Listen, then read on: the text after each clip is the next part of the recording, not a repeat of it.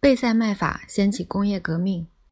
英国科学促进会在某日开会时，一位名叫贝塞麦法的工程师起身发言，说他做到上述要求。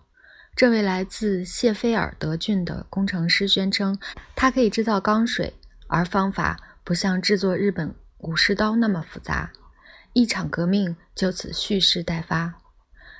贝塞麦法非常简单，简直天才到了极点。他把空气灌入熔铁，让空气中的氧和铁里的碳发生化学反应，形成二氧化碳，以此把碳带走。这种方法需要有化学知识才能想得到，这使得炼钢头一次成为科学实验。此外，氧和碳的化学反应非常剧烈，会释放出大量热能，让炉内的温度升高，使钢保持滚烫。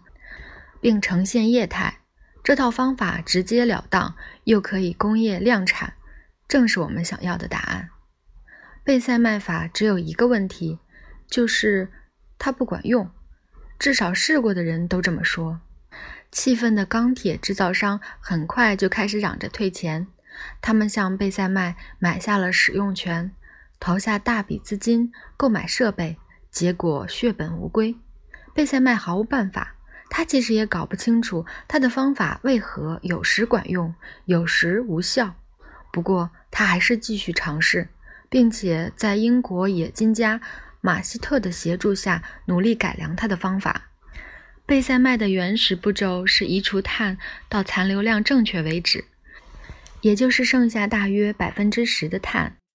但这个做法很危险。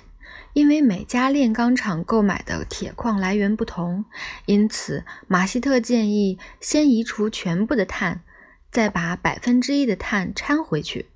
这个方法管用了，而且可以再现。贝塞麦试着推销他的新方法，然而钢铁制造商这回完全不理他，以为又是骗局一场。他们坚称不可能用铁水炼钢。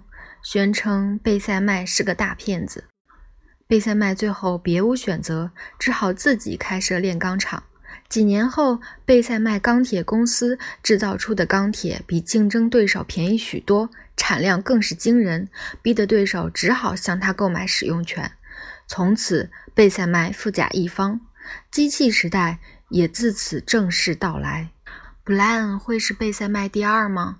他会不会碰巧发现了一个可以运用磁场或电场重组刀锋晶体结构的方法？虽然他不知其所以然，但却非常管用呢？